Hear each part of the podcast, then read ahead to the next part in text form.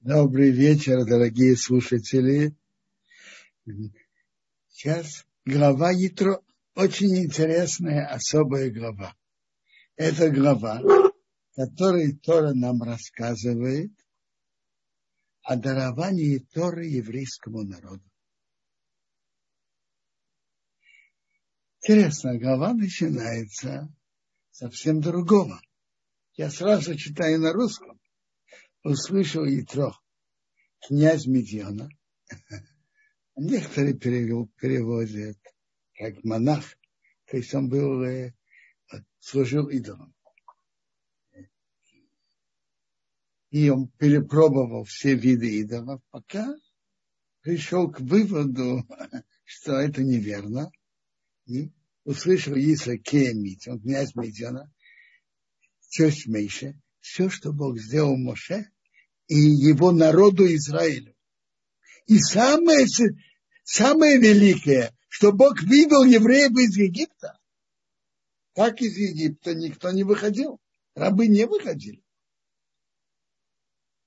А, слышал Исра.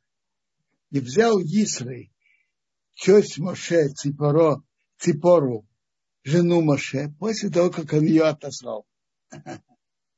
Медраж нам рассказывает так, что Моше взял жену и, и своих сыновей и вез их на осле в Египет. Потом он встретил своего брата Аарон. Спрашивает его Аарон, куда ты их везешь? В Египет? Мы переживаем о тех евреях, которые в Египте, которые так страдают под египетским гнетом, а ты приводишь сюда новых людей, еще, еще под, Егип, под египетский гнет. Когда Моше это услышал от своего старшего брата Аарона, так он взял и сказал жене, возьми своих детей, иди к своему папе в Медьян. И сейчас, так значит, он ее отослал к папе чтобы они не были под гнетом Египта. И двух сыновей ее. Одного зовут Гершом. Он сказал, я был пришельцем в чужой стране. А имя одного Элиеза. Бог отца был мне в помощь и спас меня от меча фараона. Интересно. Написано, Исрой услышал об этих событиях. Он пришел. Что он услышал? Он услышал о чудесах, что Бог сделал. Как Бог разверзнул море перед еврейским народом. И войну с Амалеком. Он пришел. Скажите, э, э, Исрей был единственным, который это услышал об этих великих событиях, о великих чудесах? А? Исрай был единственным? Нет. Были все другие народы тоже услышали о чудесах у моря. И они содрогнулись. И князи Моава, и князи Эдома, и, и в Прешет, повсюду все, все слышали. Ну что? Слышали и вернули к своим занятиям своему прошлому поведению. Услышали о чем-то особом и пошли дальше. Единственный, который это услышал, это Ятро. Могут быть разные события. Человек может видеть. И может даже видеть особые явления, чудеса. Но для этого должно быть сердце. Услышать, почувствовать и понять, что это к нему относится. Исрай был этим человеком. И пришел Исрай, часть Мейша, его жена. Вот Исрай, часть Мейша, и сыновья Мейша, и жена Мейша, Мейша, в пустыню, что он там находился у горы Бога. И сказал, он послал к Мейше, я, твой тесть, прихожу к тебе. И твоя жена, и два ее сына с ней.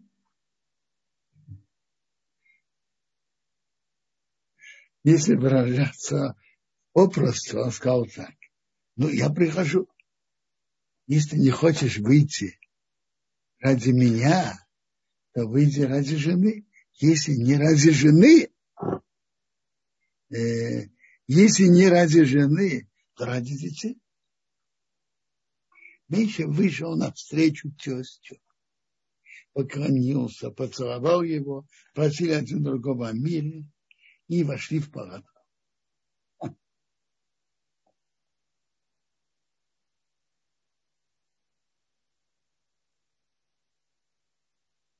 И, и Миша рассказал своему тестю все, что Бог сделал с фараоном и с Египтом, и за Израиль. То есть египтяне делали много преступлений. Но именно когда они затронули, мучили Израиль, еврейский народ, именно тогда Бог их наказал. Всю беды, которые встретили в дороге, и как Бог их спас. И Израиль радовался на все то добро, что Бог делал еврейскому народу, что он спас его от руки Египта. И сказал Израиль, благословен Бог, который спас вас от руки Египта и от руки фараона, который спас народ и под властью Египта. Теперь я знаю, что Бог велик выше всех идолов, потому что в том что они планировали сделать, делали еврейскому народу, этим же их наказали. Они же бросали еврейских младенцев в речку, нем. Так их Бог потопил тоже, потопил в воде. Пусть Бога, что Он ведет, наказывает человека или наоборот делает ему добро, мера за меру. И в этом, в этом Ятро увидел величие Бога. И если часть меньше принес жертвы Богу, и Аарон, и все старейшины Израиля пришли есть трапезу с тестем меньше перед Богом. Гемора говорит отсюда, Гемора Брахот говорит отсюда, что кто участвует в трапезе, которые сидят знаток, Талмиды Хахамим, знатоки Торы, как бы это трапеза перед Богом. Уже были Моше, и старейшины Израиля. Была трапеза перед Богом. Израиль потом принял еврейство, и его внуки, правнуки, праправнуки сидели в Санадрине. Давайте, чтобы успеть прочитать о даровании Торы, опустим историю, ту, которую Тора нам рассказывает, как Исрай увидел, э, расскажу ее вкратце. Исрай увидел, как Моше судит народ сам. Э, можете себе представить, на два с половиной, три миллиона тут один судья, Миша.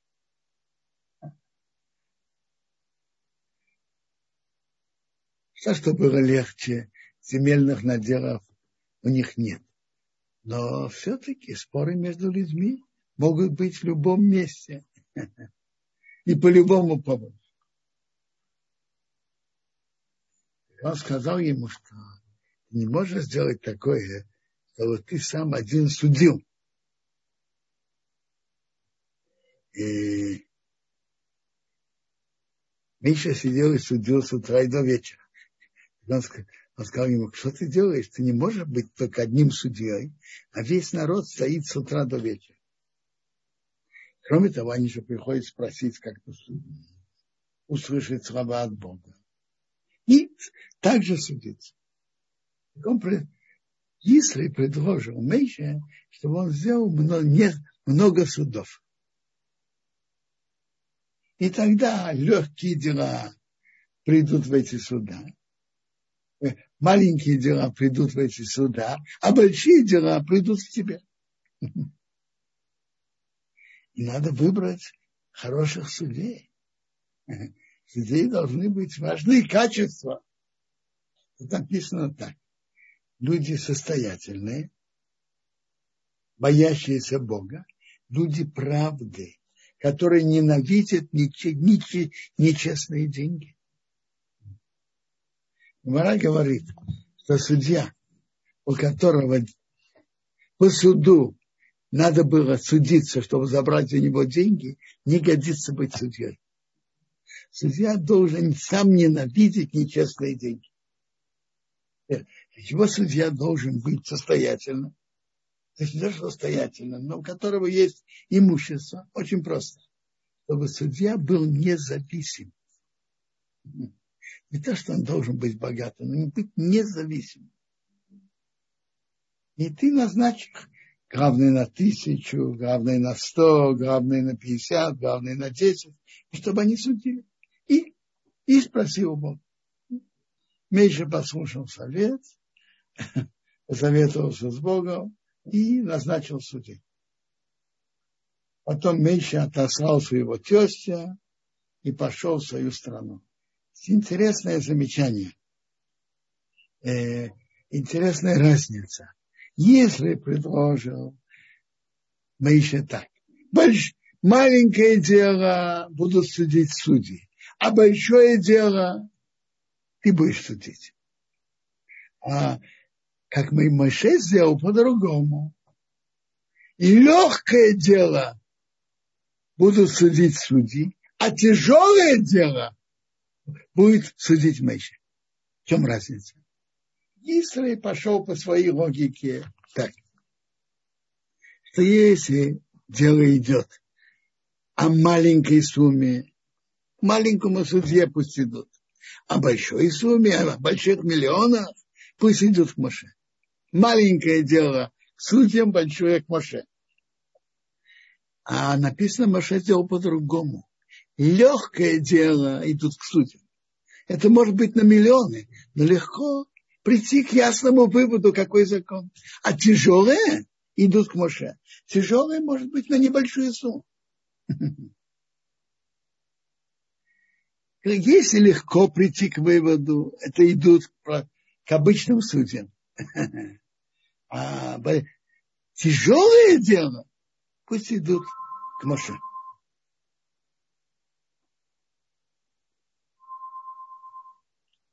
Сейчас глава предложение, как Бог предложил еврейскому народу Тору. Давайте почитаем. Я читаю сразу в переводе. Третий месяц выхода сынов Израиля из Египта. В этот день они пришли в пустыню Синай.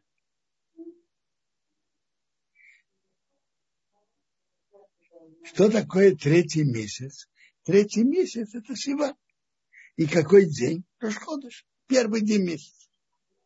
Они пришли в пустыню Синай.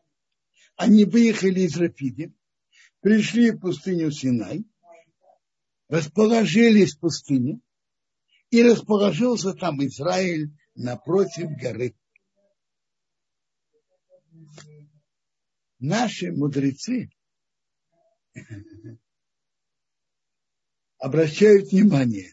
Тут написано в единственном числе расположился. расположился. То есть, как один человек одним, одним сердцем. То есть без спора, все вместе. А все другие места, где они останавливались, были разные претензии на Моше, споры. А тут спокойно, все вместе. Почему? В чем это так важно? Это условие дарования Торы. Тору да Бог дал еврейскому народу именно когда он был в единстве. Потому что Тора Бог дает только целому народу, не одному человеку. Бог не дал Тору ни Аврааму, ни Ицхаку, ни Якову. Только кому? Всему еврейскому народу. Но есть условия, когда народ един это условие получения дарования Торы. А Моше поднялся к Богу. Позвал к нему Бог с горы, говоря, так говорит дому Якова, и сообщи сынам Израиля.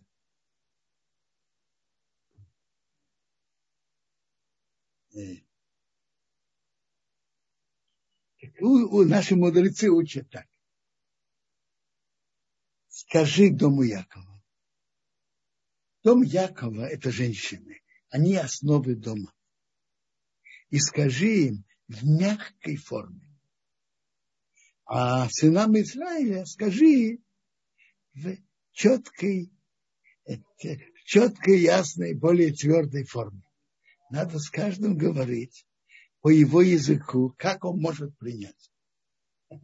Медраж говорит так, что Бог сказал, когда я сказал первому человеку Адаму, не есть из дерева знания, то я ей сказал ему, а он передал жене. И вышло плохо. Тут наоборот, я начну женщин. Так скажи дому Якова. Основа дома это, это женщина. И сообщи сынам Израиля. Вы видели, что я сделал Египту. Они сделали столько, у них было преступлений. Но пока они вас не трогали, я их не наказал так, так же сильно. Вы видели, что я сделал с Египтом. Я понес вас, как на крыльях орлов, и привел вас ко мне. А теперь, если слушать, вы будете слушать мой, мой голос и будете сохранять мой союз, союз, который я заключу с вами, вы будете мне избранными, любимыми из всех народов. Потому что весь мир мой, а любимые будете именно вы. А вы будете мне царством князей. То есть каждый еврей, он князь. А мы знаем, что князья зачастую не, не ведут себя достойно и свято. Вы будете царством князей и, и, и святым народом. Я перевел царством Куаним в переводе как князья. Есть такой перевод Куаним. Но обычно Куаним в текстах это священнослужители. Раньше я вам сказал перевод, как Раши это переводит, царством князей. А Сфурно объясняет это, как Куаним все обычно. Обычно Куаним это священнослужители вы будете мне царством священнослужителей. Что это значит? Как священнослужители Куаним в еврейском народе выполняют службу в храме за весь еврейский народ, также еврейский народ будет служить Богу в храме всего мира, в храме человечества за весь мир. По Сфурну евреи будут как бы, как бы священнослужителями в мире за весь еврейский народ, за весь мир. Эти слова ты скажешь сынам Израиля. То есть Бог предлагает еврейскому народу союз, заключить союз, обещать и выполнять и вы будете мне любимыми и избранными. Пришел Моше, позвал старейшин народа, положил он перед ними эти все слова, что Бог говорил. Это уже Медраж говорит, что всякие важные события в еврейском народе решаются через старейшин. Во всех вопросах. Вопрос Бог предложил, а теперь надо дать ответ. Ответил весь народ вместе и сказали, все, что Бог говорит, сделаем. И Моше вернул слова народа к Богу. Раша замечает, скажите, Бог знает, что народ сказал? Знает. Так зачем же надо э, сообщить Богу об этом? Он же это знает. Нет. Есть правила поведения. Бог послал Моше к еврейскому народу. Еврейский народ дал ему ответ. Он должен привести ответ к Богу. То, что Бог знает, не имеет отношения к делу. Есть правила поведения. Тебя вели, тебе велели спросить еврейский народ. И приведи ответ народа к Богу. Маше вернул слова народа к Богу. Сказал Бог Маше, вот я приду к тебе к густому облаку, чтобы услышать, услышал народ, когда я буду с тобой говорить. И в тебя будут тоже верить навеки. Пророчество Моше. Моше сообщил слова народа к Богу. Какие слова? Народ сказал так, все очень хорошо. Мы хотим заключить с Богом союз. Хотим получить его указания. И все, что Бог велит, мы сделаем. Но мы просим такую просьбу. Мы хотим, чтобы Бог сам с нами говорил. Мы хотим сами говорить с Богом. Это не то же самое, кто говорит через посланника, чем кто сам говорит с Богом. Мы хотим, чтобы Бог сам, чтобы мы сами говорили с Богом. Чтобы Бог с нами говорил. Сказал Бог Моше, иди к народу, освети их, подготовь сегодня и завтра, и чтобы они помыли одежды, и что они были готовы к третьему дню, потому что третий, на третий день Бог спустится перед глазами всего народа на горе Синай. И ограничь народ вокруг, говоря, остерегайтесь, не подниматься на гору и не дотрагиваться до края. Кол дотронется до горы, умереть умрет. То есть, так как там было появление Бога, нельзя было там приближаться. Чтобы не дотронулась до него рука, то есть до горы, он будет, потому что он будет сброшен, заброшен камнями, или будет сброшен с высокого места, животное или человек не останется живым. Когда подтянется продолжительный голос рога, тогда можно подняться на гору. То есть на горе Синай святость и то, что нельзя было приближаться, только на то время, что там было особое появление э, святости, который Бог послал туда. А потом, когда это уйдет, можно подниматься. Тогда, и, допустим, если мы знаем, где гора Синай, мы можем туда спокойно подниматься. Святость ушла спустился Моше с горы к народу, то есть им не занимался личными делами с горы к народу. Осветил народ, помыли одежды и сказал к народу, будьте готовы к третьему дню, не приближайтесь к женам. И было на третий день. Было утро, были громы и молнии, тяжелое облако на горе, и голос рога очень сильный. И весь народ, который в Гагере задрожал. И Моше вывел весь народ навстречу Бога из Гагера, и они встали у подножия горы.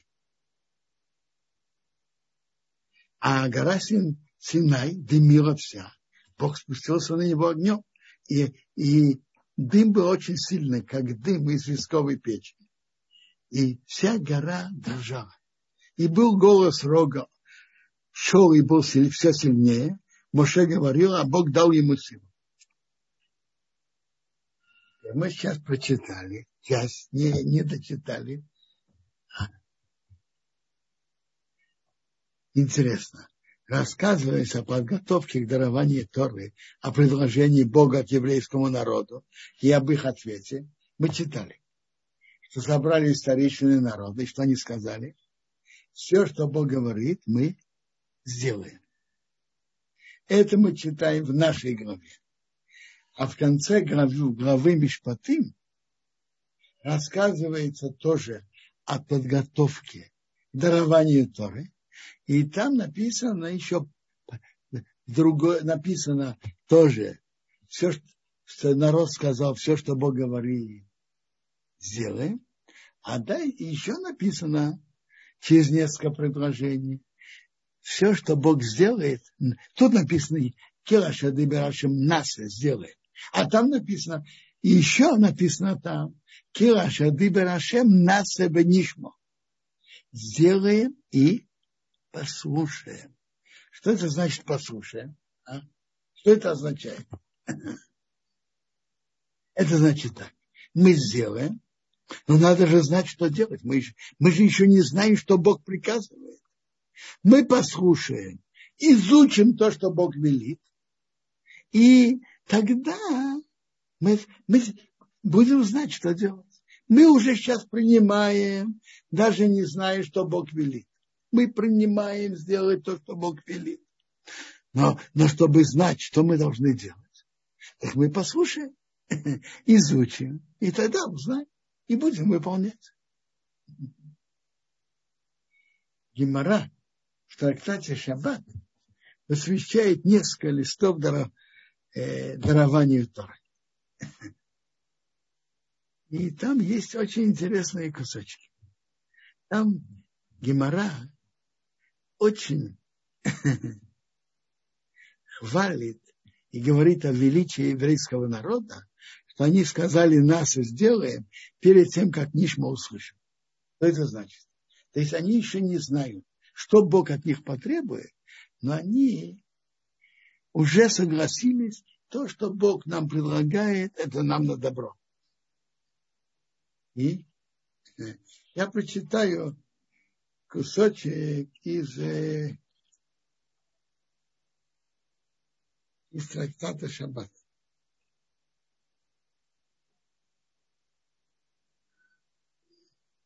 Репсимой говорил так. Когда евреи раньше сказали, сделаем, чем послушаем, пришли 600 тысяч ангелов. Каждому еврею дали ему по две короны. Одну из нас сделаем, а другую нишма послушаем. Рабиозар говорит, когда евреи сказали раньше сделаем, перед тем, что послушаем, вышел голос от Бога, Баску. Сказал, кто раскрыл моим детям этот секрет? Ангелы так себя ведут.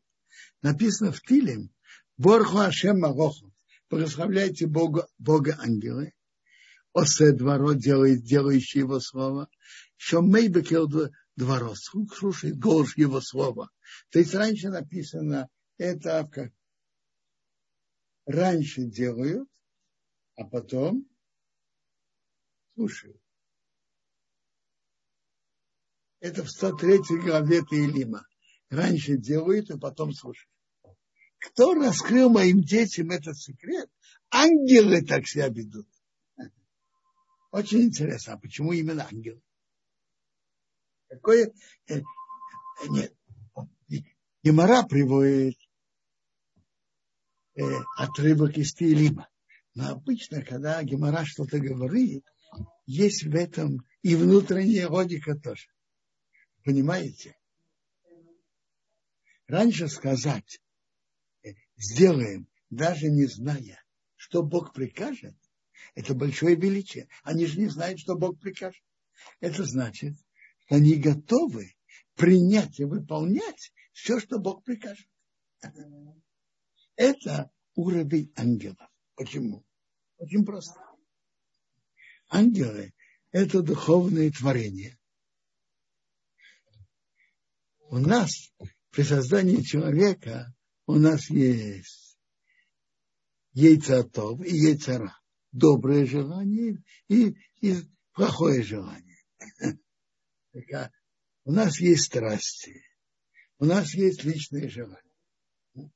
Ангелов нет этого. Они духовные создания. И они знают о Боге. И у них нет личных страстей. Для них делать, принять и делать то, что Бог велит, очень естественно. А почему нет? У них нет личных желаний или личных страстей. У них нет яйцерара плохого желания. А у, а у еврейского народа они люди, у них есть. И дойти до такого уровня, чтобы согласиться принять, это, это уровень ангелов. Раньше согласиться принять, не спрашивая, что там написано.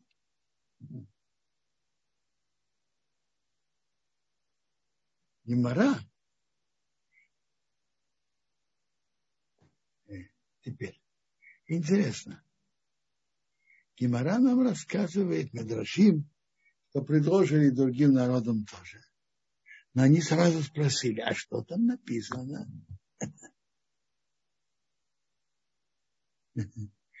Скажем, дом сказали, там написано в сердцах, не убивай. Ведь что, не убивай? Как, как это? Ишмаила спросили, а что там написано? Сказали, что написано, эти гнов не воруй, как это, это, ге, ге, это надо понять, этот медраж. Скажите, а до дарования Торы они не были обязаны? Ведь семь заповедей, которые Бог дал всему человечеству, все народы обязаны. Так, так если так, то что, в чем тут был вопрос? Они же обязаны в этом. О чем же, о чем же разговор? Говорят, ответ на это так. Есть.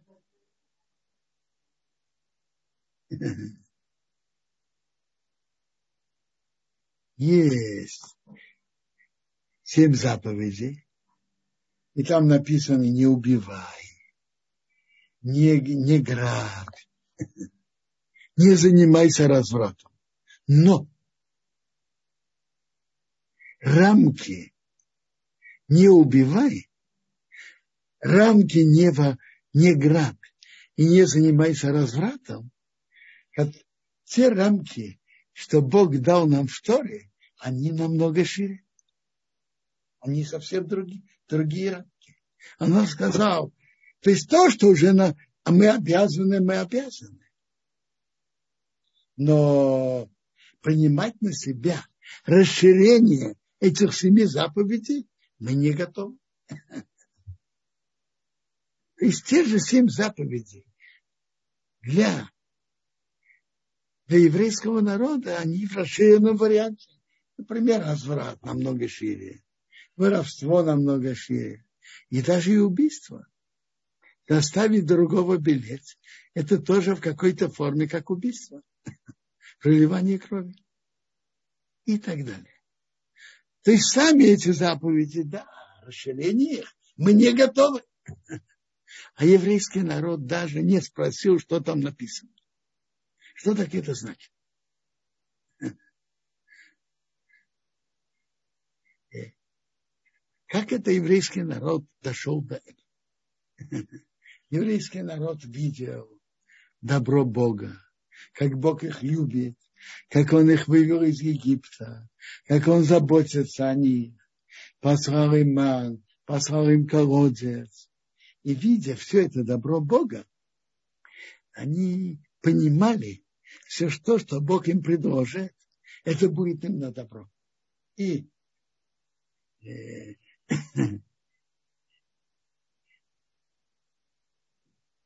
они полагались на Бога что то, что Бог им предложит, будет им все на добро. Ведь Бог, в чем таки могло тут быть сомнение? То, что Бог дает указания, они указания хорошие. В чем может быть сомнение? Может быть, эти заповеди, эти указания Бога, они выше наших человеческих возможностей. Как же такие евреи, э, еврейский народ согласился? Как это? Как Раши объясняет Геморе там, что еврейские... А, знаете что, я уже расскажу вам историю в Геморе. Очень интересная и поучительная. Там написано так. Что Рове углубился в учебу, и его палец попал под его ногу, потекла кровь, а он не заметил. Увидел это нас, не еврей насмешник, который насмехается над этим, говорит, смотрите, говорит, вы торопливый народ. Вы опередили ваши уста вашим ушам. Вам надо было раньше выяснить, послушать, что Бог требует от вас, продумать, принять решение. Только потом раньше услышать, а потом сказать, мы согласны. Только тогда решать. А вы сказали, мы послушаем, даже не выясняя, что Бог от них требует. Вы, как говорится, бестолковые, безответственные, непродуманные. Ну, непродуманные, вы опередили ваши уста вашим ушам. И сейчас вы продолжаете тоже так вести. Что ты так угубил, угубился в учебу, что ты даже не замечаешь, как нога наступила на палец и течет кровь. Другими словами, вы непродуманные и бестолковые. Ну, скажите, антисемиты обвиняют евреев во всех, во всех грехах. А, а то, что евреи бестолковые, непродуманные, такое обвинение вы слышали или нет? Я не слышал. На какой таки ответ? То есть он спрашивает, как вы согласились, еще не, еще не услышав, что от вас требует? Как вы на это согласились? А? Немара говорит, что он ему ответил так. Мы идем прямой дорогой.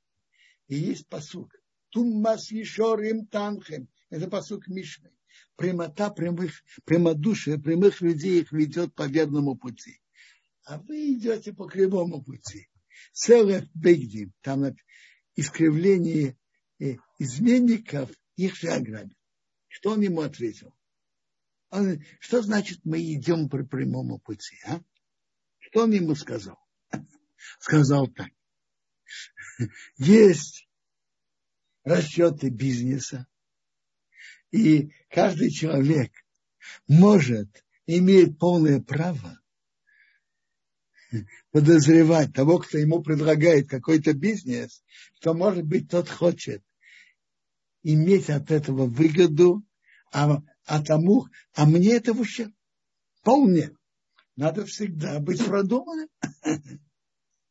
И не быть дураком, доверчивым просто так. Но мы это не сделали просто так.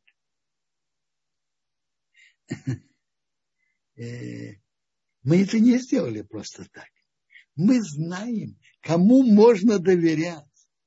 Мы видели добро Бога к нам, как Он нас вывел из Египта, как Он заботится о нас. Мы знаем, кому можно доверять. Мы это не сделали от бестолковости и непродуманности. Мы прямодушие знаем, кому можно доверять.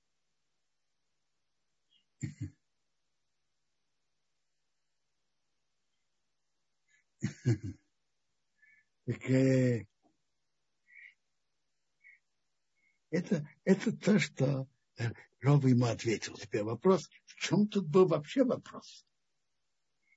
Раши объясняет, я уже упомянул, что то, что Бог хочет, только добрые дела и хорошие требования, это, это понятно.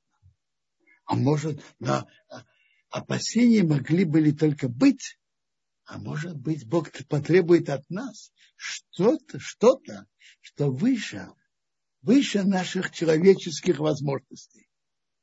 Ну, а что на это можно ответить? Очень просто. Бог создал мир. Бог создал человека. Бог знает наши силы и возможности. Знает наши возможности. И поэтому и Бог от нас не потребует то, что выше наших человеческих возможностей. И если Бог от нас что-то потребует, это только в рамках наших человеческих возможностей. Поэтому, поэтому мы сразу сказали, мы сделаем и послушаем. Мы полностью полагались на Бога. Именно благодаря этому еврейский народ и еврейскому народу благодаря Ванатор событие, которое происходило тогда, она происходила один раз во всей мировой истории. Подобного, подобного никогда не было. Чтобы весь народ, целый народ были пророками и слышали слова Бога.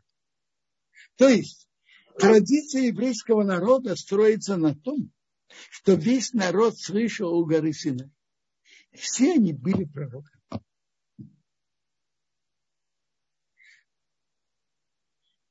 И все они, и Бог сказал им 10 заповедей. Приводится, что две заповеди они слышали четко. Остальные восемь Моше должен был им пересказать. Но приводится в конце главы приводится, что они сказали к Моше, говори ты с нами, и мы послушаем,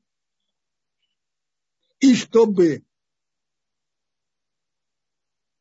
не говорил с нами Бог, как бы мы не умерли.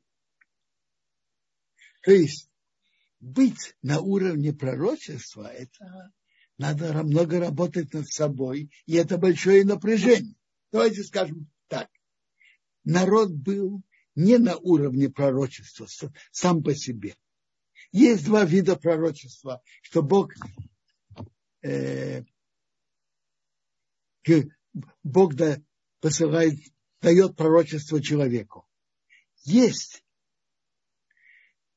есть пророчество, что человек трудится, работает, э, работает над собой. И пока он духовно поднимается, и он достоин пророчества. А есть пророчество, которое Бог посылает как подарок. И в этом случае то, что весь еврейский народ были пророками, это был подарок. Но при всем том, что это был подарок, от них тоже что-то требовалось. И они увидели, что быть в таком духовном напряжении очень трудно.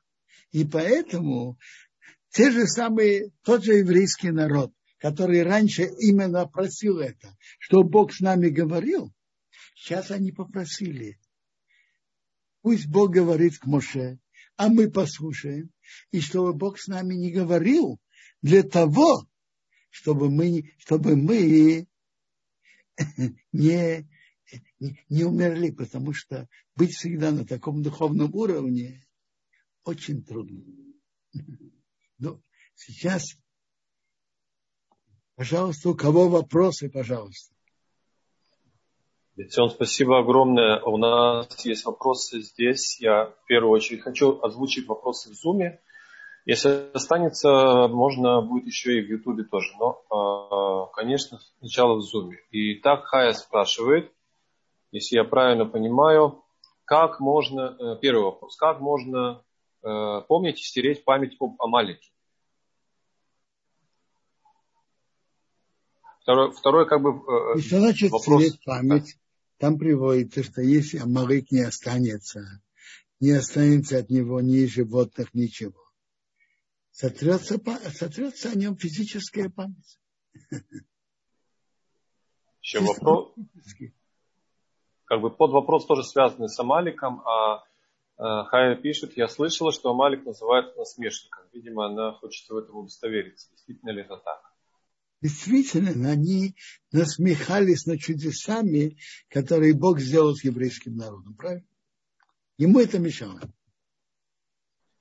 Э, вопрос такой, разве Машера Бейну сам не замечал, э, что ему сложно судить? Почему нужно было именно об этом ему сказать от Итро. М? Почему именно Итро обратился? Разве Маше Рабейну сам не замечал, что есть проблема так э, много судить самостоятельно? Смотрите, это верно. Это верно. Но, но возможно, э, когда судья более высокого уровня, есть в этом тоже большой плюс. Э, вы спрашиваете, вопрос тут, что тут Исрай обновил? Как это, как может быть, что до Исра это никто не понимал и не замечал? Вопрос таких вопросов. Чтобы, в чем тут была, как говорится, новость ятро? То, что можно сделать еще судей, это Моше тоже понимал.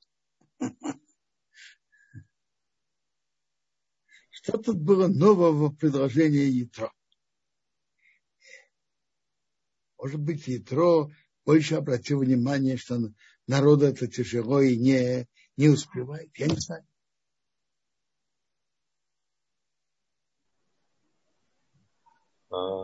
Спасибо большое.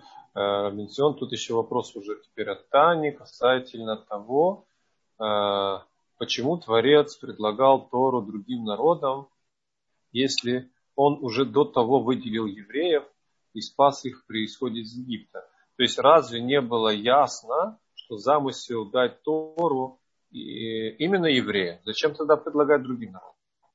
Смотрите, если бы другие народы согласились, может быть, они тоже могли бы войти. Почему нет? Это еще вопрос от Тани. А, Видимо, она процитировала то, что вы сказали, мера за меру, то есть ведь и рахамим как мера за меру уживается, как уживаются хесед и рахамим. Еще раз. Хесед и рахамим уживаются между собой очень просто и легко. Это добро, это добро. Но это разные оттенки добра. Наверное, вопрос, как уживается дин и хесед. Есть дин право, качество правосудия, а хесед милосердие. Смотрите. Надо же понять. Это сочетание качеств. Качество правосудия сохраняется. Но что? Э,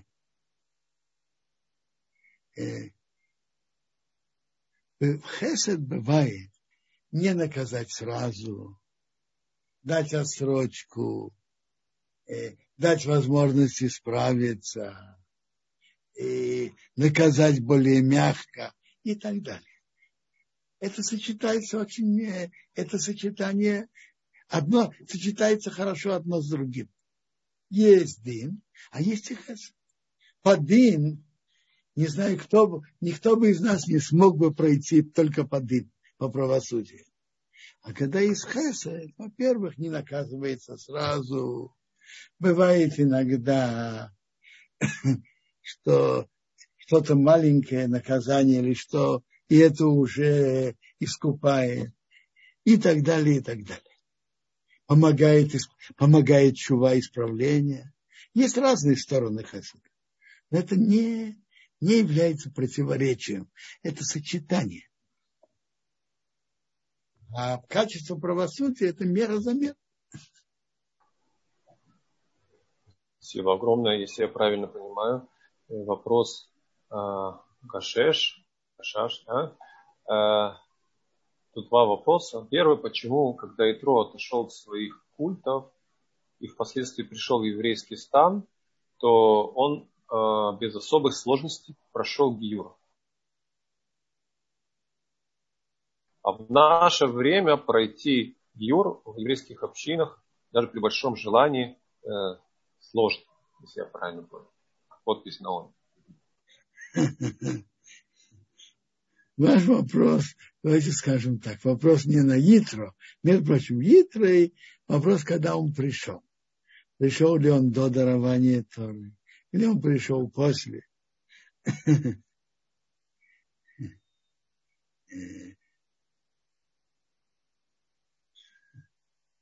Ваш вопрос не на Итро, а ваш вопрос скорее на общины, почему Геор так непросто войти. Я не знаю. Я вам скажу. Есть, есть разные случаи. Есть, э, разные причины. Смотрите. Во-первых, Ригиюра Бабедин хочет знать ясно, понять, что это за человек и для каких целей он это делает. Потому что самое основное, если человек хочет присоединиться к союзу Бога с еврейским народом без каких-то личных интересов. Это одно из основных сторон, в чем, в чем Батыдыни опасаются.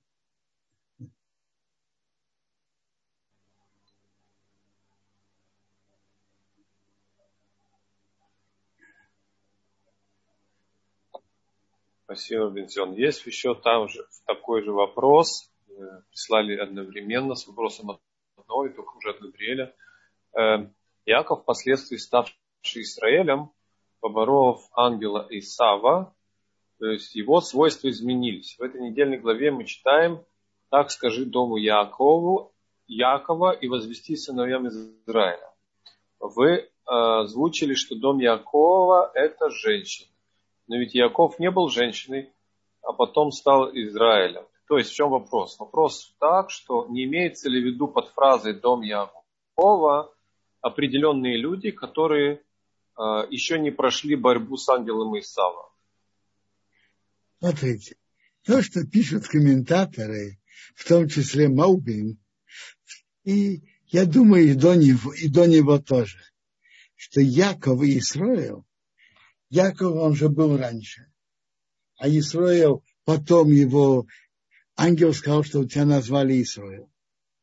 Твое имя будет Исраил. И Бог это сказал потом.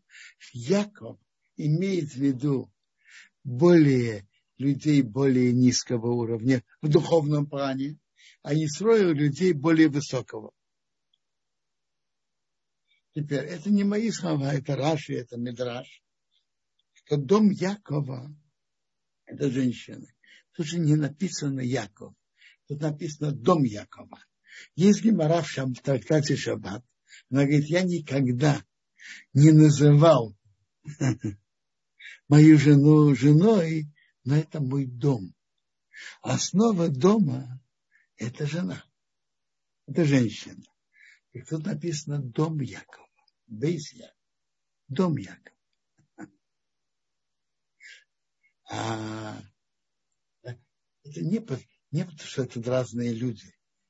Это, это, уже я привел от Молбима. Яков на более низком уровне, а Исраил на более высоком. А Бейс Яков – это женщина. Она основа дома. И поэтому к ним обратились, э, прежде всего, от нее зависит воспитание детей, какой будет дом. От этого очень много зависит.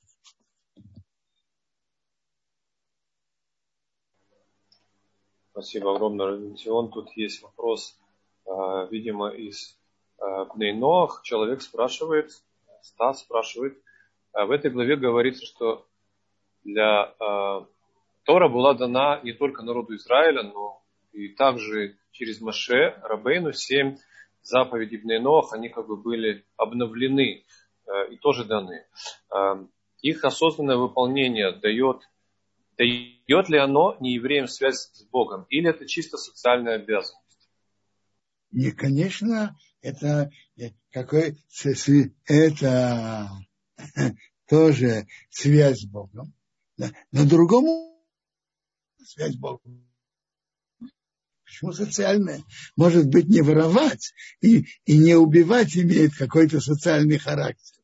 Но даже и они, основа это потому, что Бог велел.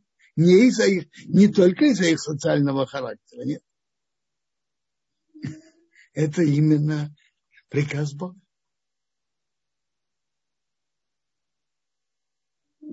Спасибо большое. И, наконец, последний вопрос здесь у нас. Это, а, это вопрос уже в Ютубе. Да? В Ютубе у нас есть хороший вопрос от Стейси.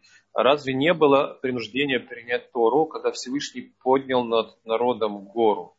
То есть получается, что вроде как и выбора не было. Вы, Вы задали очень хороший вопрос.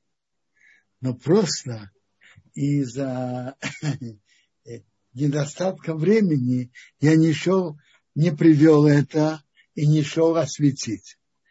Может быть, действительно, завтра, блин, это на уроке я постараюсь э, говорить о, о, о как будто бы ясном противоречии.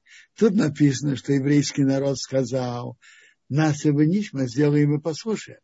А, и на том же листе, где написано о величии еврейского народа, который сказал, сделаем и послушаем, и что это уровень ангелов, на том же листе написано, что Бог поднял гору над еврейским народом и сказал, если вы принимаете Тору, хорошо, а нет, тут будет ваша могила.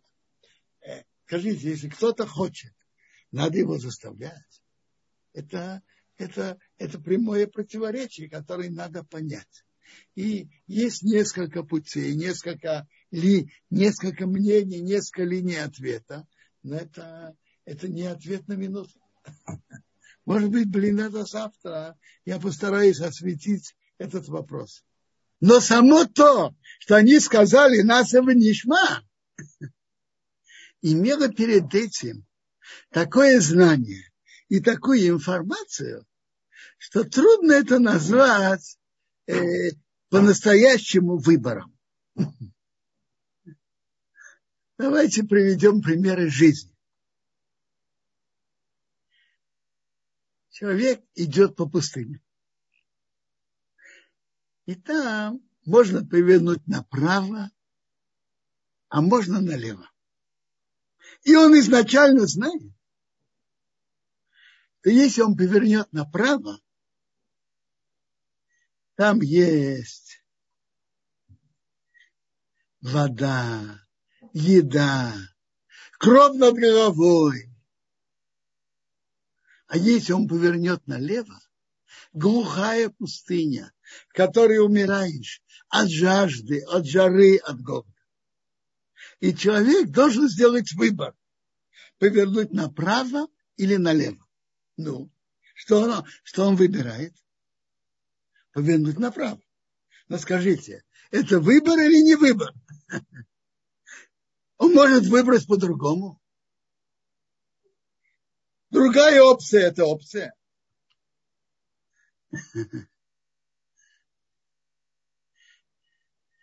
Это человек может выбрать по-другому.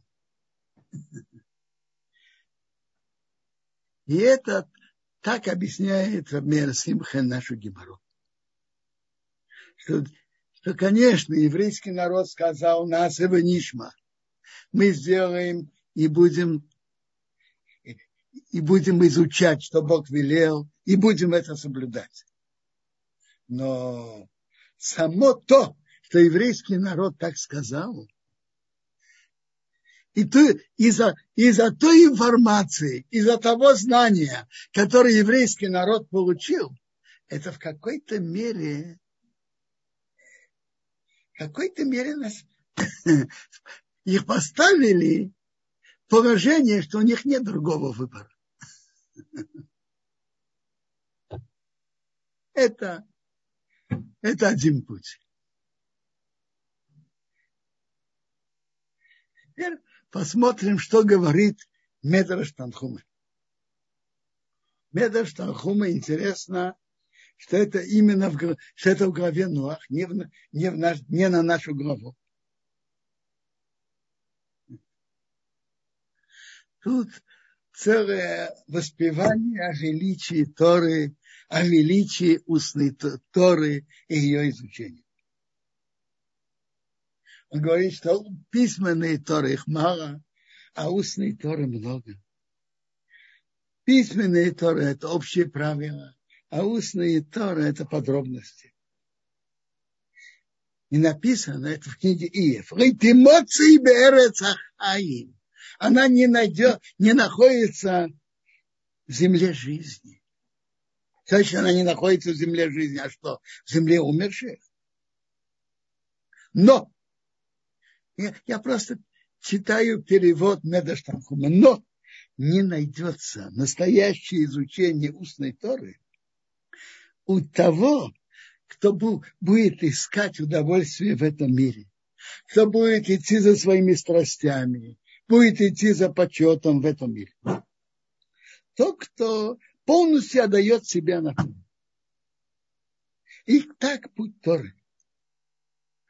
Хлеб солью будешь есть, воду в меру будешь пить, на земле будешь спать, и будет разные неприятности, и вместе с этим ты труишься в Торе. Торе. То есть человек, если он будет гнаться за почетом, за удовольствием, за страстями, он не может по-настоящему отдать себя устной Торе. На этого человек должен отдать себя полностью.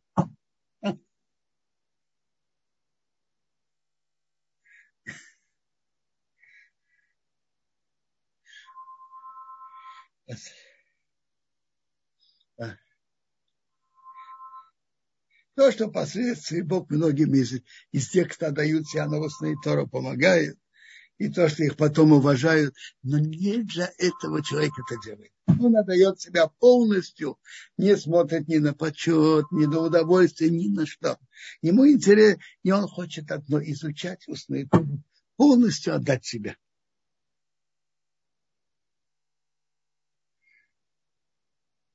Тут написано, Бог заключил союз с еврейским народом именно за устный Тор. По этим словам, по, уст, эти, по этим алпи, по устам этих слов я заключил с тобой союз. Э, это устная Тора. Трудно ее учить, и это э, есть неприятно. Она похожа на темноту. Написано в Ешаяу, народ, который идет в темноте, увидели большой свет. Это те, кто изучает Талмуд. Что увидели большой свет, Бог освещает их глаза, что можно, что нельзя, что чисто, что нечисто, что разрешено, что запрещено. А в будущем написано про них те, кто его любит Бога, как солнце выходит в своей силе. Продолжает Медраж еврейский народ не принял Тору, пока Бог перевернул на них гору как бочку, как бочку. Заставил их. Написано, они встали у подножия горы. Сказал Равдими Бахоме. Бог сказал еврейскому народу так. Вы принимаете Тору хорошо. А если нет, там будет ваша могила. Если ты скажешь, что речь идет о письменной Торе, что Бог их заставил, перевернул на них гору как бочку. А когда им предложили, вы спросили, вы принимаете Тору, все сказали, мы сделаем и послушаем. Письменной Торе нет такого труда и такой тяжести, что это неприятно, и она небольшая. Но это именно на устную Тору, на подробности законов. И она э, тяжелая, как она, она, о, она тяжелая, как смерть, потому что не может учить ее по-настоящему только тот, кто любит Бога всем сердцем и всей душой и всем имуществом.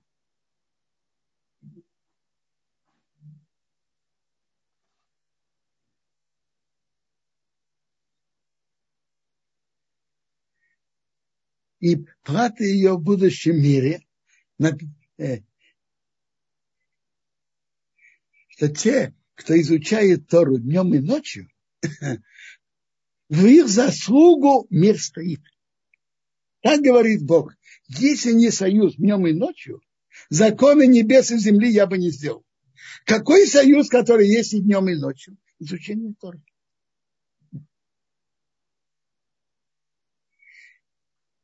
Весь мир держится благодаря тому, что есть в еврейском народе люди, которые отдают себя, изучают устную Тору, Талмуд, углубляются в ней, в законах, днем и ночью. Есть такие люди в каждом поколении. Это, это, и, Бог, и, и это тоже чудо. И Бог заключил союз с еврейским народом, чтобы Тора устная Тора не забылась ни от их уст, ни от уст их потомства до конца поколения. Написано, а я мой союз с ними это посук Вишая. А я, они за Эйсом Омар Хашем, это мой союз с ними, говорит Бог. Э, Рухи Ашер Хорехо, дух мой, который на тебе. У двора я сам тебе фихо, мои слова, которые я жил, сложил в твои уста, в ее мушу не отойдут, кроме пихо, от твоих уст, у пизараха, потомство, от уст потомства, у пизара зараха, от уст потомства, потомства, мы атова навеки. И Бог установил, что были ешивы, которые будут постоянно изучать несмотря на все преследования, несмотря на все изгнания. Это тоже удивительное явление.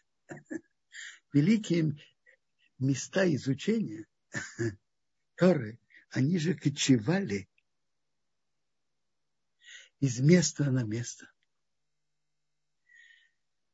И после разрушения храма и захвата страны как, э, как центр, мировые центры Торы бы, были в самом начале в земле Израиля. После разрушения первого храма, ибо евреи переехали в Вавилон, там тоже был построен центр Торы. И это тоже удивительно, что было изгнание 11 лет до полного изгнания они приехали туда и успели там построить. После разрушения второго храма существовал центр, основной центр был в Израиле, затем, затем и в Вавилоне. И так было. А затем были построены новые центры. Был центр в Италии, и был центр в Германии, в Испании, Северной Африке, в Тунисе. Это удивительно. И у Бога есть свои расчеты, как Он ведет эти центры Торы. Есть удивительная история, которая была тысячу лет назад. Морские пираты захватили корабль, в котором были четыре пленных. И там рассказывается, как они их потом привели, одного в Египет, одного в Северную Африку, одного в Испанию. По четвертого не, я что-то не помню, кажется, неизвестно. И приводится, что они были, то, что их при, они попали туда, это помогло построению, построению центра Торы там.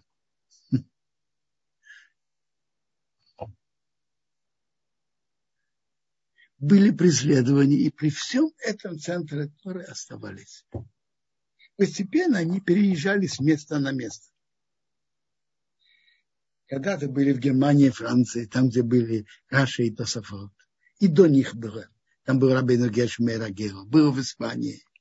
Было в Северной Африке. Было, было в Вавилоне, в Ираке. Последние годы были центры Торы перешли мировые центры в Польшу, Литву, Латвию, Белоруссию. Удивительно, да, удивительно, что за последние более ста лет как центры Торы существовали. Это тоже удивительно. Мировые центры Торы были в России которой тогда принадлежала и Польша, и Прибалтика, и Белоруссия. Как известно, в России победил коммунизм после Первой мировой войны. Была революция. Под коммунистической стране держать ешивы центры Торы, это вы тоже знаете, знаете, что это невозможно. Что Бог сделал? Удивительно, что западная часть, которая отделилась от России и стала независимой. Это Польша, Западная Белоруссия, которая вошла в польское государство.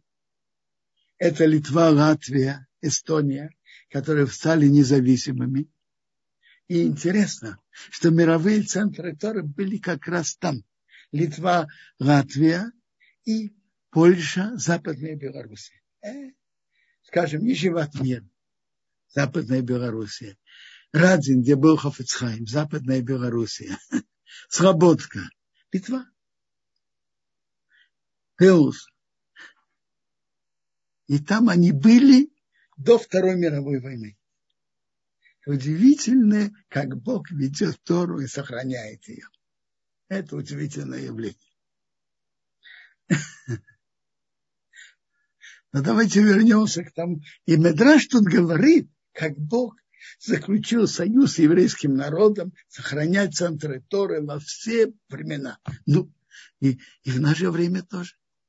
После Второй мировой войны, когда были разрушены практически все центры Торы, никто, естественно, не ожидал, что начнется новый расцвет Ешив после Второй мировой войны. Это тоже удивительное явление. Не само собой. Были инициаторы, которые этим, этим занимались и отдали все свои силы, всю свою энергию, все свое сердце, свой мозг. Это, наверное, вы слышали о удивительном чуде спасения многих знатоков Торы через Э, которые смогли, находясь под властью, под коммунистической властью, когда это еще была Литовская республика коммунистическая, получить там, но она была под полной диктовкой Сталина. Они получили право выехать неизвестно куда, непонятно куда, но они получили право на это. И они через Советский Союз ехали в поездах, попали в Японию, которая была прямой союзницей Гитлера, и потом они находились в Шанхае, и там находилась Ешеват Мир. И они занимались историей, очень напряженно все в это время. Они были полностью оторваны от внешнего мира и ничего другого не знали, кроме изучения Талмуда. Из них вышли большие знатоки Торы после Второй мировой войны, и они участвовали в постройке Торы и в Израиле, и в Соединенных Штатах. Это из удивительных чудес, как они существовали экономически, где они находили в Шанхае, где находили место учебы, где находили средства и так далее. Ну,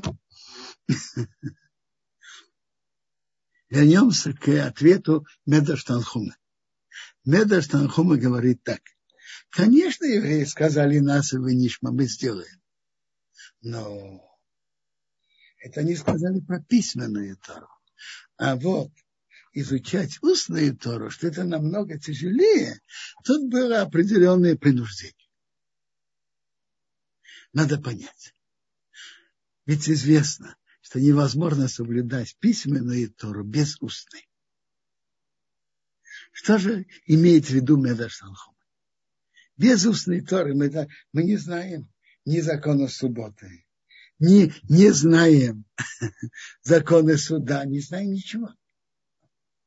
Медаш Танхум имеет в виду так. Человек может просто быть хорошим евреем. Давайте я выражаюсь такой формой. Представьте себе, говорят евреи, знаешь что? Открой книгу Кицур Шуханарух. Там тебе написано кратко, как ты должен себя вести. И видите это. Замечательно. Очень хороший еврей. А есть евреи, которые отдаются себе углублению изучения Талмуда, Рамбама и других книг. Так чтобы они просто выполняли заповеди, это они сами сказали, нас его ничего сделать а давать себе Торе, это, это тяжелее. Нужно отключиться от страстей, от э, желания почета и так далее. Намного тяжелее. И на это было определенное принуждение. И это то, что, то, что Мидраш говорит, кофа алеем аркегигис. Он поднял над ними гору, как бочка. Наверное, тоже не имеется в виду буквально, но было определенное принуждение. Это, наверное, Мидраш, по Мидраш имеется в виду тоже аллегорически. Что было принуждение. Это второй путь. Медраш Танхум. Морал из Праги. Третий путь. Морал из Праги. В своей книге Тиферат Исраил. О, дар... о даровании Торы, о Торе. Он идет интересным, глубоким путем. Он говорит так, что важные и принципиальные, очень важные, э, фундаментальные э, явления. Mm-hmm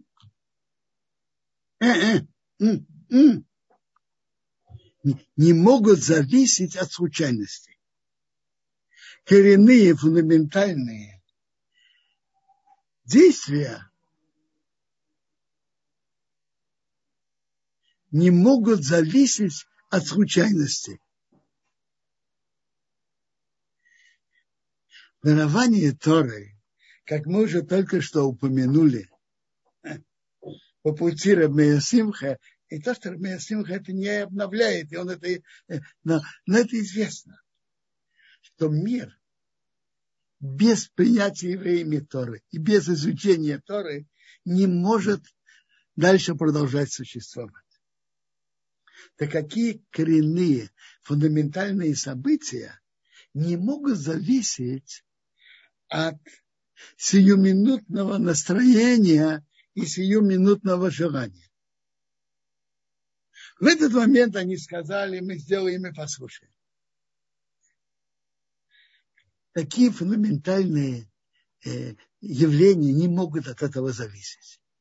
Другими, я, я не знаю, пересказываю я слова морала точно, я говорю, как, как я это понимаю.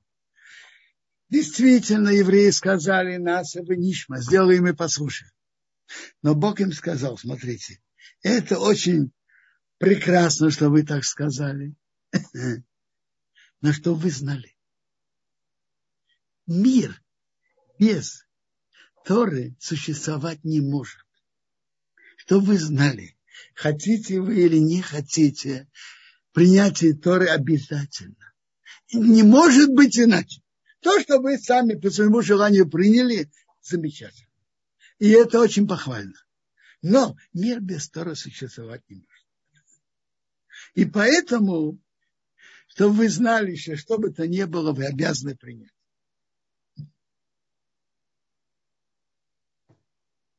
Ну,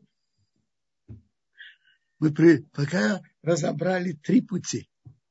Путь Рамея Симха, привели Медаштанхуме и Марава из Праги.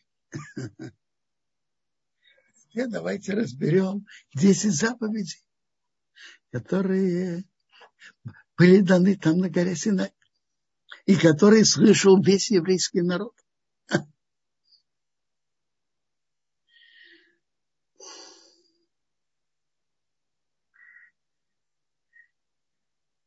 Э,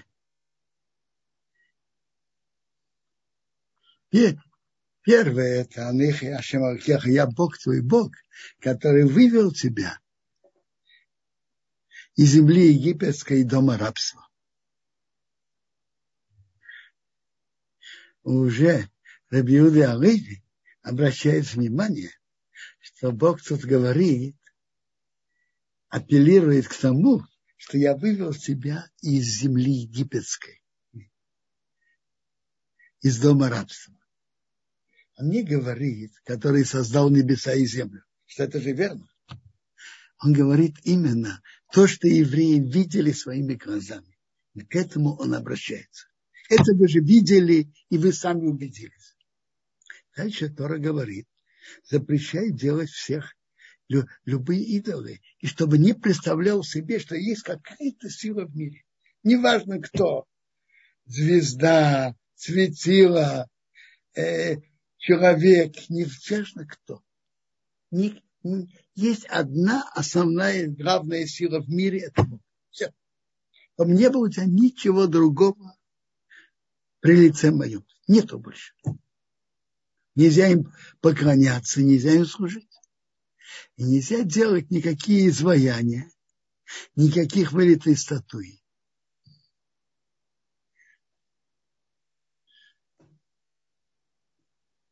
Ну,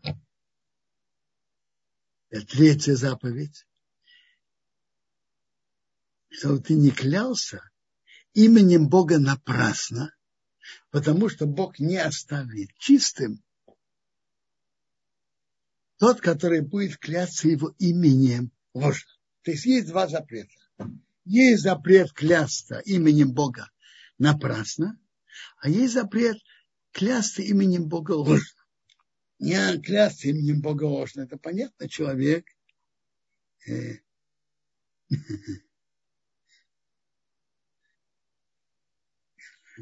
Тут вопрос, э, обтесывать камни. Конечно, можно обтесывать камни. Но делать изваяние, э, чтобы служить им, нельзя. И есть запрет некоторых, некоторых скульптур, потому что их многие им могут служить. Это как отдаление от идолопоклонства. Обтесывать камни, пожалуйста. Так, клятва, э, ложная клятва, это строгий запрет, это ложная клятва человек что-то обещает, не выполняет, или рассказывает о прошлом, то, чего не было, и клянется.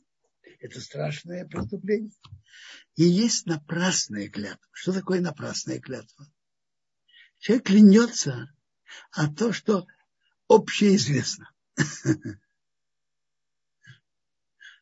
Он э, стоит у камня и говорит, и клянется, что это камень. Это общеизвестно. То есть ты упомина клятва. Что такое клятва?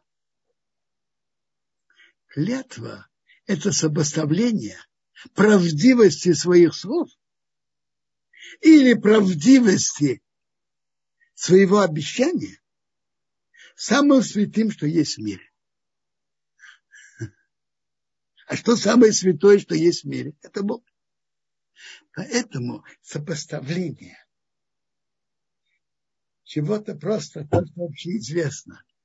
Э, самым святым в мире – это унижение почета Бога. И Талмуд в трактате Шавот говорит, что за ложную клятву наказывается особенно. И в этом мире тоже. И от правдивой клятвы надо тоже убегать это тоже опасно. Понятно, не как ложная клятва, но тоже надо от этого э, не давать клятву. Медраж говорит так. Есть посук. Бога твоего Бога бойся, ему служи, к нему прилепляйся, и его именем клянись. Если ты говоришь, ты Бог, тот, который боится Бога,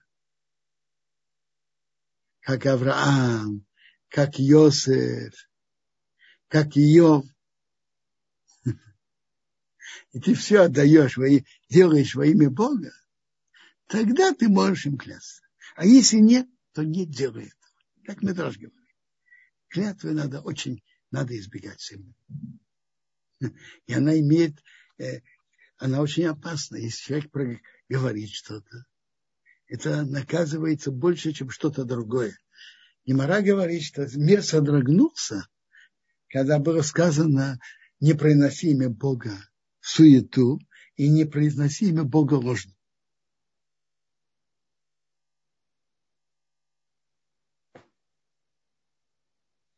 Четвертая заповедь. Помни день субботний. Так очень интересно. Тут сказано, помни день субботний. А в книге Дворим Вайтханан, где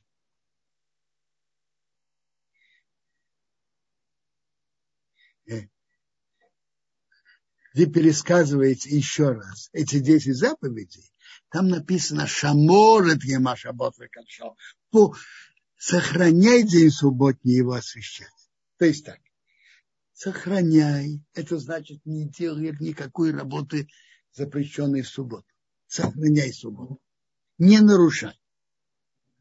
А вспоминай день субботний, это другое. Упоминай, что это особый день.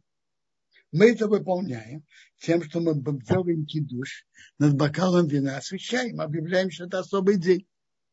Мы это делаем в молитве, упоминаем, что это особый святой день. Упоминаем при входе, упоминаем при выходе.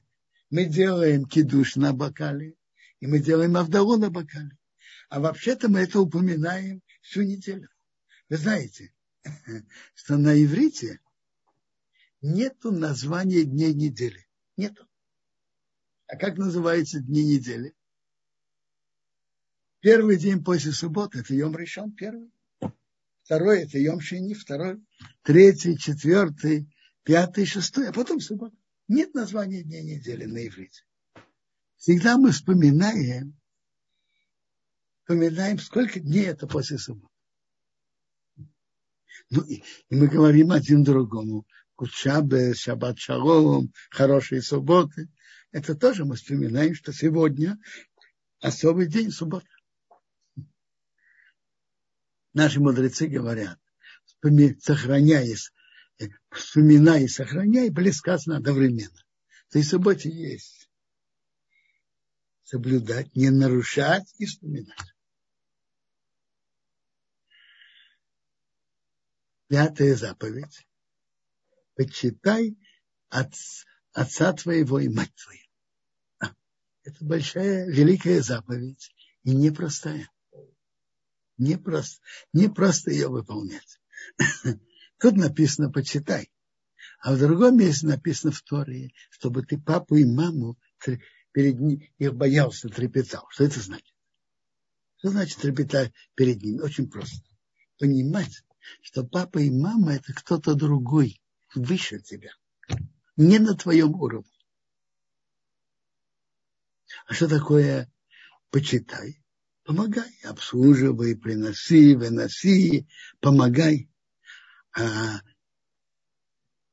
бояться папы и мамы, это чувствовать, что он кто-то выше. Не э, припираться с их словами. Пусть папа или мама что-то говорят. Неважно. А, э,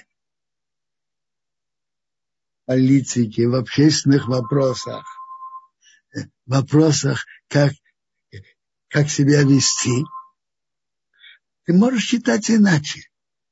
Но оспаривать слова папы или слова мамы нельзя. Это неуважение.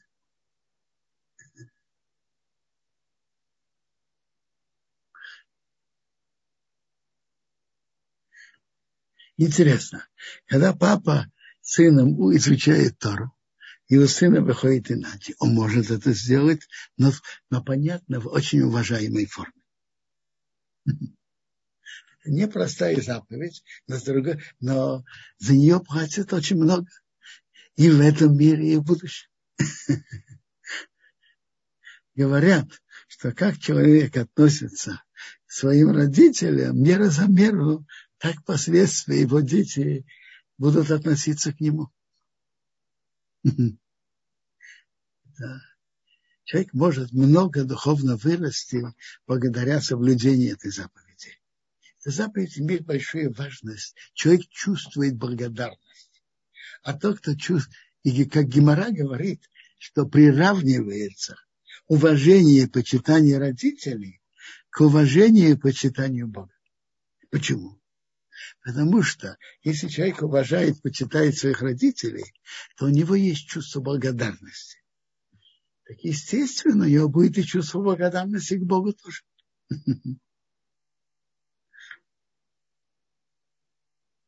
Бывает исключение. Когда папа или мама что-то велят делать. Если это э, нарушение закона Тора, нельзя этого делать. Но не надо спорить, не надо спорить. Просто не делать. Большая-большая великая заповедь. Затем следующие заповеди. Не убивай. Не занимайся развратом. Имеется в виду в первую очередь отношения с женой чужого, другого человека. Не свидетельствуй э, и не воруй. Не воруй человека.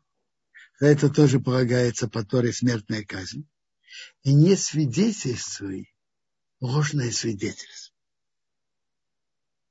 Затем идет мецва Ротахмот. Не желай жену товарища. Не желай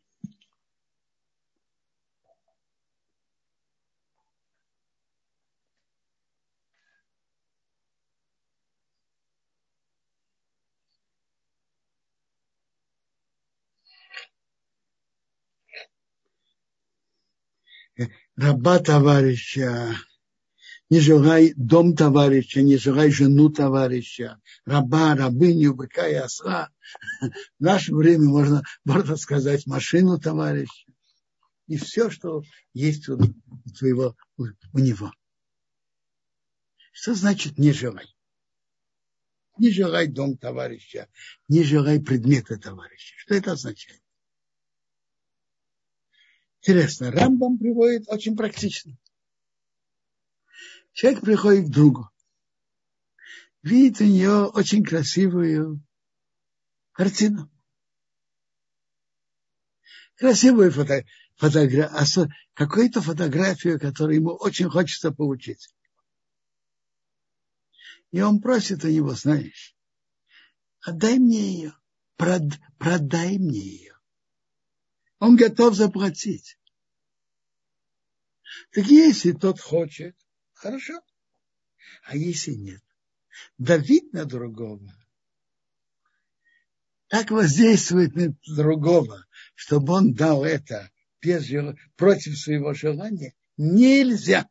Это нарушение, то, что тут написано, не пожелай предмета другого.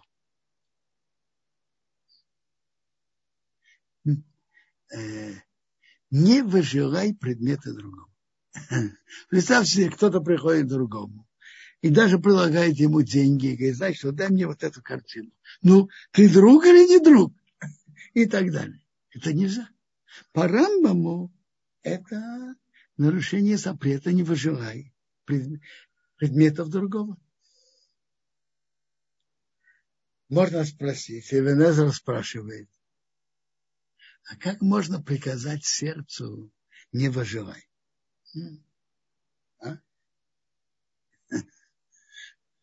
Я вам скажу, даже если человек желает, если он ничего не собирается на того нажимать, он, он, он, только, он только завидует, это тоже плохо, но, но не нарушает эту заповедь. Эту заповедь, если он планирует это забрать и давит на другого. Но давайте спросим сам вопрос. Как может человек воздействовать на свое сердце? А? И Венезра на это отвечает очень интересно. А давайте представим себе, были времена, есть старые. И какого-то солдата поставили оберегать покои царя. И какой-то деревенский парень который по, из армии, он оберегает покой царя.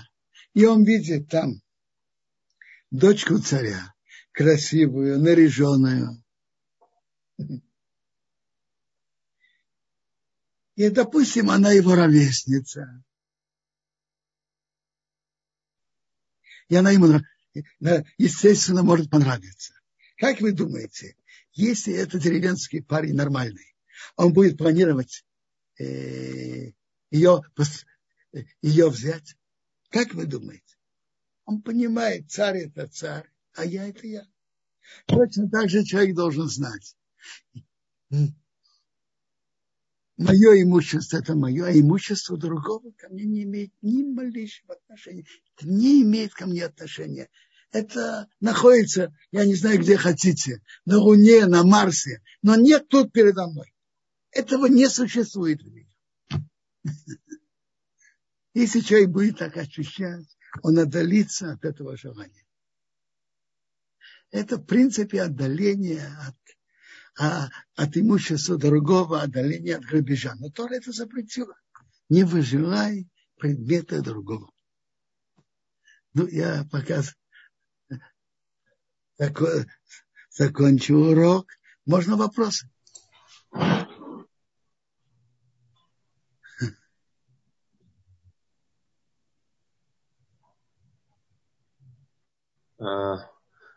Бенсион, спасибо огромное. Я надеюсь, меня слышно, несмотря на помехи со связью. Я слышу. Да. Замечательно. А, прежде чем мы перейдем к нашим вопросам, а, у меня тут есть небольшое а, сообщение для тех, кто захочет 6 января, то есть на исходе субботы, есть э, у нас в Zoom формате интересная встреча, даже две встречи. Первая в 8 часов вечера. Э, встреча с э, Рабанит Кармелой Райс. Это многолетний отказник, скрипач, автор нескольких книг. И она была опыт, ну, сейчас опытный лектор. Э, она будет сопровождать встречу с, э, ну, как бы эту, с игрой на скрипке. И тема будет посвящена, чтобы ты остался евреем. Это э, вообще нужно сказать, что Рабанит Кармила Райс, она была одним из авторов написания книги о Раве Исхаке Зильбере, благословенно праведника память. Эм, и как это делалось, как составлялась эта книга, Э, э, как ей иногда приходилось уговаривать э, Ицхака отвечать на какие-то вопросы, чтобы вписать в эту книгу, она об этом расскажет. А еще в, сразу после этого есть встреча с Рикой Гдалевич в 9 часов вечера. Семья на изломе прожитых лет для тех, кто уже достиг среднего возраста. Посвящена будет атмосфере, царящей в доме, Э, как улучшать настроение, как э, справляться с беспорядком, как не кричать на детей. В общем, эти две встречи очень э, советую вам их посетить по нашей единой ссылке, по которой мы сейчас тоже проводим наш урок. Но это было как бы отступление, а сейчас у нас еще должен сказать важную вещь.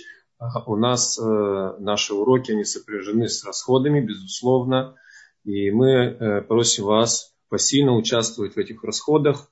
В самом начале здесь в чате я дал ссылку, адрес для того, чтобы можно было перейти по ней и помочь сделать целевое пожертвование, э, э, помочь нам. Вы там увидите, есть ссылка Help Zoom, и там можно в любой форме совершить, внести какое-то пожертвование. А, а сейчас мы будем э, переходить постепенно к вопросам. А, э, а, поддерживать эти уроки экономически очень важно, чтобы они дальше продолжались. Потому что если говорить честно, организация Толдот и Ширун, которые взяла на себя эти уроки, у них реально нет средств для их продолжения. И поэтому, она, поэтому нуждаемся в помощи общества, чтобы, продолж, чтобы продолжать и расширять эти уроки. Большая мецва.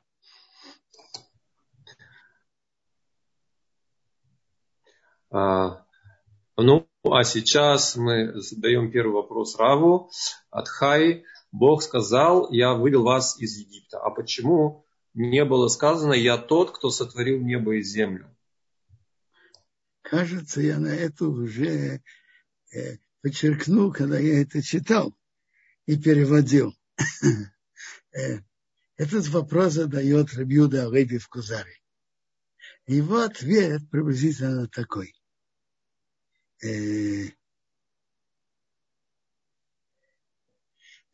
это вопрос приблизительно, его ответ приблизительно такой. Конечно, Бог создал небеса и землю. Бог творец мира. Он поддерживает существование мира. Но для того, чтобы прийти к пониманию этому, надо углубиться, увидеть, что мир не крутится сам, увидеть удивительную сложность, удивительную гармонию в мире и так далее, и так далее.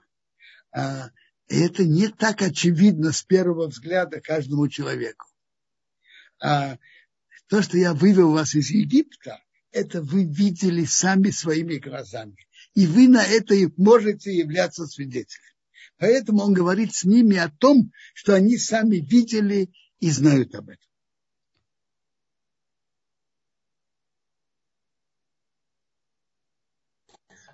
Спасибо огромное. Робинсон, вопрос от Наоми. Если человек нашел себя в карьере и оказывает большую помощь людям, э, но э, работа занимает очень много времени, где грань между профессией и где начинается идолопоклонство? Послушайте, это не идолопоклонство в любом случае. это вопрос. Э, это вопрос. Э, человек же должен э, э, человек же должен жить и духовной жизнью, иметь уроки Торы, чтобы он мог молиться и так далее. Это вопрос, как это сочетать. И вопрос, вопрос он непростой. Но надо понять, что, надо, что карьера, может быть, и важна, но это не единственное в жизни человека. Есть и его духовная жизнь, соблюдение заповедей, и связь, уроки Торы, связь с семьей. Карьера – это не все. И деньги не все.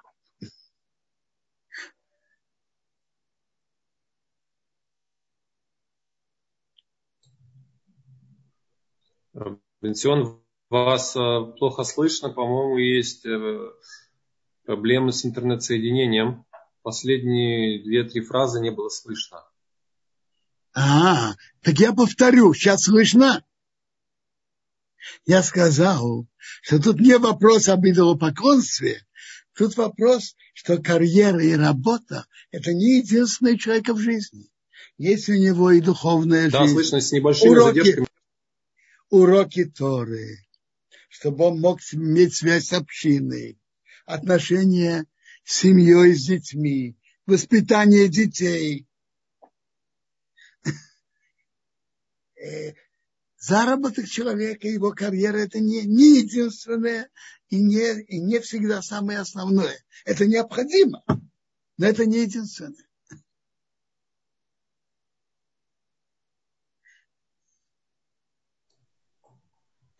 Спасибо большое. Тут вопрос от Яэль.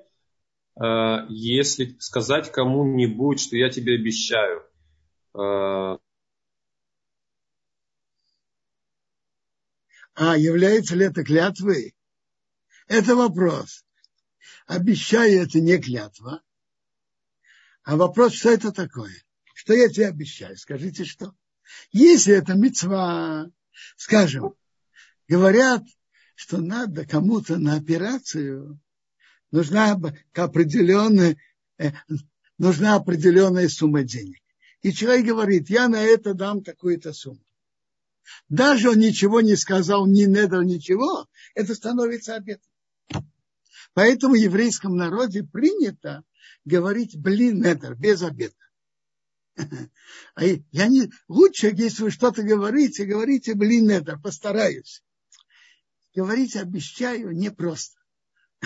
И кроме того, обещать и не выполнять это тоже нехорошо. Это не клятва. И даже, допустим, это не мецва. Если это мецва, я уже сказал, что это не это.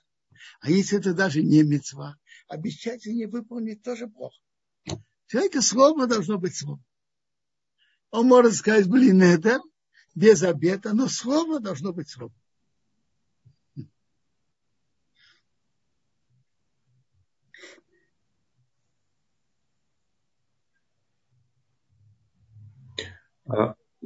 Спасибо большое. Бенсион, есть вопрос от Елены. Э, относится ли заповедь почитания родителей к родителям мужа? Нужно ли их почитать как своих? Надо их почитать, определенно. Сказать, что как своих, в том же уровне я не могу, но надо их очень почитать. Родителей мужа. И то же самое у, у, муж, у мужа, родителей жены.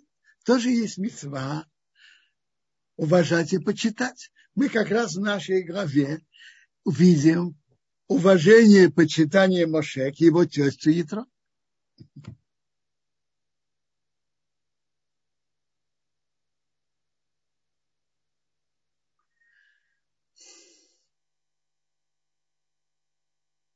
Ну, какие еще вопросы?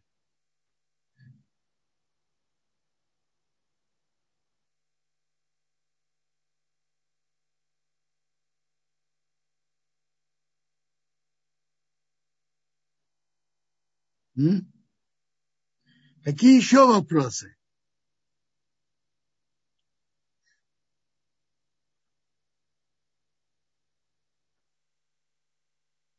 М?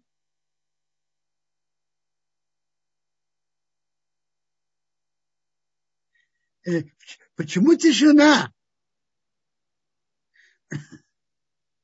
Даниил, почему тишина?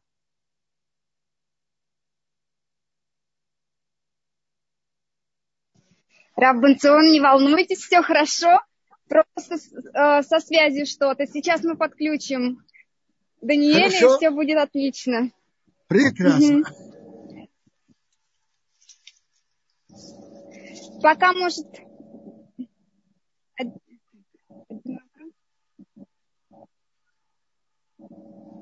Пока может быть один вопрос, пока вы будете отвечать, я подключу. Пожалуйста из, Какой, из чата. Да.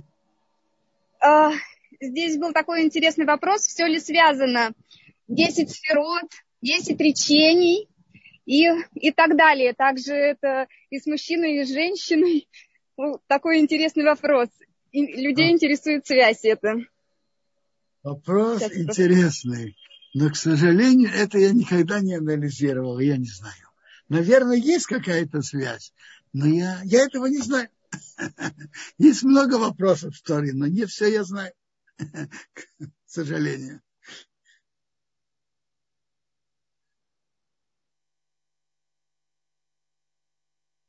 Спасибо, Равленсон. Следующий вопрос тогда сейчас еще задам, Пожалуйста. чтобы я нашла Даниэля и подключила. Да. Так,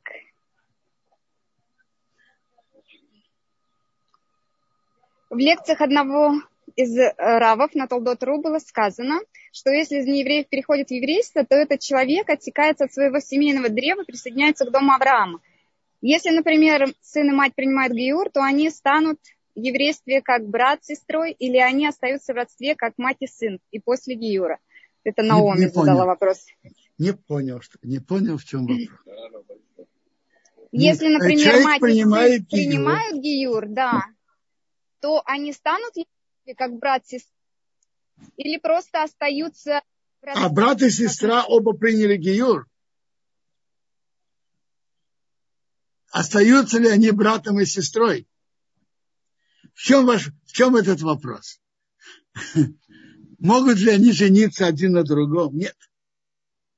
Но в какой-то мере, когда они принимают Гиюр, они, это как бы новое начало. Но приводится, что при всем этом родители своих они должны уважать. И приводится на это объяснение, почему. Это правильно, что говорили, что они это как бы начинают новый путь и, и отсекаются от прошлого. Это правильно. Но все, все-таки приводится, что родители гейрим должны уважать своих родителей, которые их родили.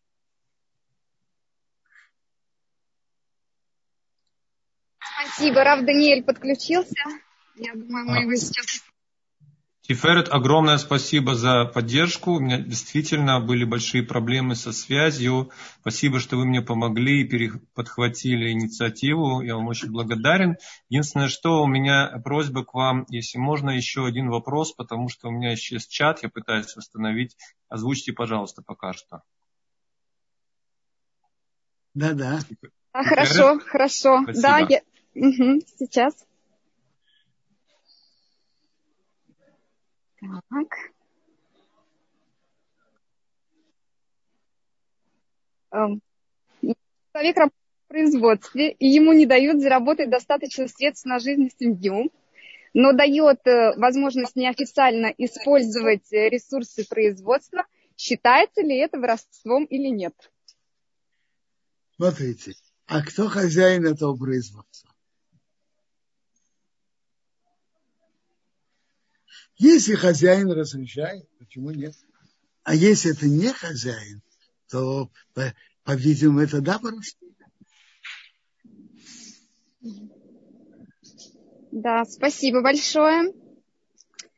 Здесь уже много вопросов задано. Я думаю, что все, Даниэль, я все прочитала, все три вопроса, которые здесь были. Может, извините, если что-то пропустила. А теперь спасибо огромное. К сожалению, мне так и не удалось восстановить чат. Огромное, к сожалению, мне так и не удалось восстановить чат. Но, но в любом случае, я надеюсь, что меня сейчас все еще слышно. Э, э, я надеюсь, что э, вы услышали основные все вопросы. Еще раз спасибо огромное Тиферет за то, что она подхватила и помогла перезадать вопросы Рубенциону. А у нас еще есть вопросы на YouTube, ну и, к сожалению, наше время уже сегодня уже вышло. Да, Робин, сегодня понимаю так, что мы уже должны завершать. Если какие-то важные вопросы, еще возможно. Я, у меня единственный э, э, доступ сейчас есть так, только к чату на YouTube. Я оттуда хотел бы кое-что озвучить. Э, спрашивает Константин, можно ли изучать устную Тору неженатому человеку? Устную Тору не женатый. Всегда парни в Ешиве не женаты. Изучают Тору, конечно. Тору, Тору начинает изучать Мишну. С 10 лет всегда изучали. Сейчас многие изучают Гемору еще раньше. Конечно, да. Э, еще Константин спрашивает, можно ли иметь в комнате портрет человека? Я так понимаю, он спрашивает в контексте молитвы. Ничего не понял. Не есть, понял э, вопроса. Если есть э, э, портрет в комнате, я так понимаю, не будет ли это проблемой изображать человека? Ну и можно ли молиться в этом? Я вам, я вам скажу. Вопрос это вопрос. Но все-таки принято, что есть фотографии рави, раввинов или фотографии родителей или дедушек есть. А вот насчет молитвы приводится не молиться напротив портретов, чтобы не выглядело, как будто он поклоняется этому человеку. Молиться в другую сторону. А иметь портреты – это нормально. Спасибо большое. И, Робинсон, последний вопрос, но это уже не совсем, ну, как бы не совсем прям таки наша тема, но все-таки, я думаю, это многих может интересовать. Ирина спрашивает, Скажите, пожалуйста, что значит любить Бога всем имуществом? Коль одеха. Что значит всем имуществом? Мне кажется, очень просто. Всем имуществом значит, что любовь к Богу важнее для человека, чем его имущество. В чем это проявляется? Э, очень просто. Если человек попадает в положение, что у него либо имущество, либо нарушение запрета Торы, либо имущество, то ему нельзя нарушать закон Торы для спасения имущества. Допустим, горит что-то, в доме часто это опасно, опасно для жизни, для людей, которые невозможно вынести. Но горит что-то в поле, в субботу, и это большой ущерб. Но э, субботу из-за этого нельзя нарушать. Что да, можно, можно позвать нееврея. И тоже не говорить ему, чтобы он тушил. Можно позвать его, и он уже сам поймет, что делать. Или можно заявить, кто потушит, не потеряет. То есть э, тот поймет, что если он потушит, он получит что-то. Но самому тушить нельзя, даже если без этого будет потеряно большое имущество. Это значит на практике люби Бога всем имуществом. А давайте скажем другой, более практический пример. Человек работает на какой-то работе, и он получит, и его жизнь экономическая стесненная. А ему предлагают работу, которая связана с нарушением субботы, и там он будет получать высокую зарплату. Не, нельзя идти на это. Это очень, очень просто и практически. Всего хорошего всем.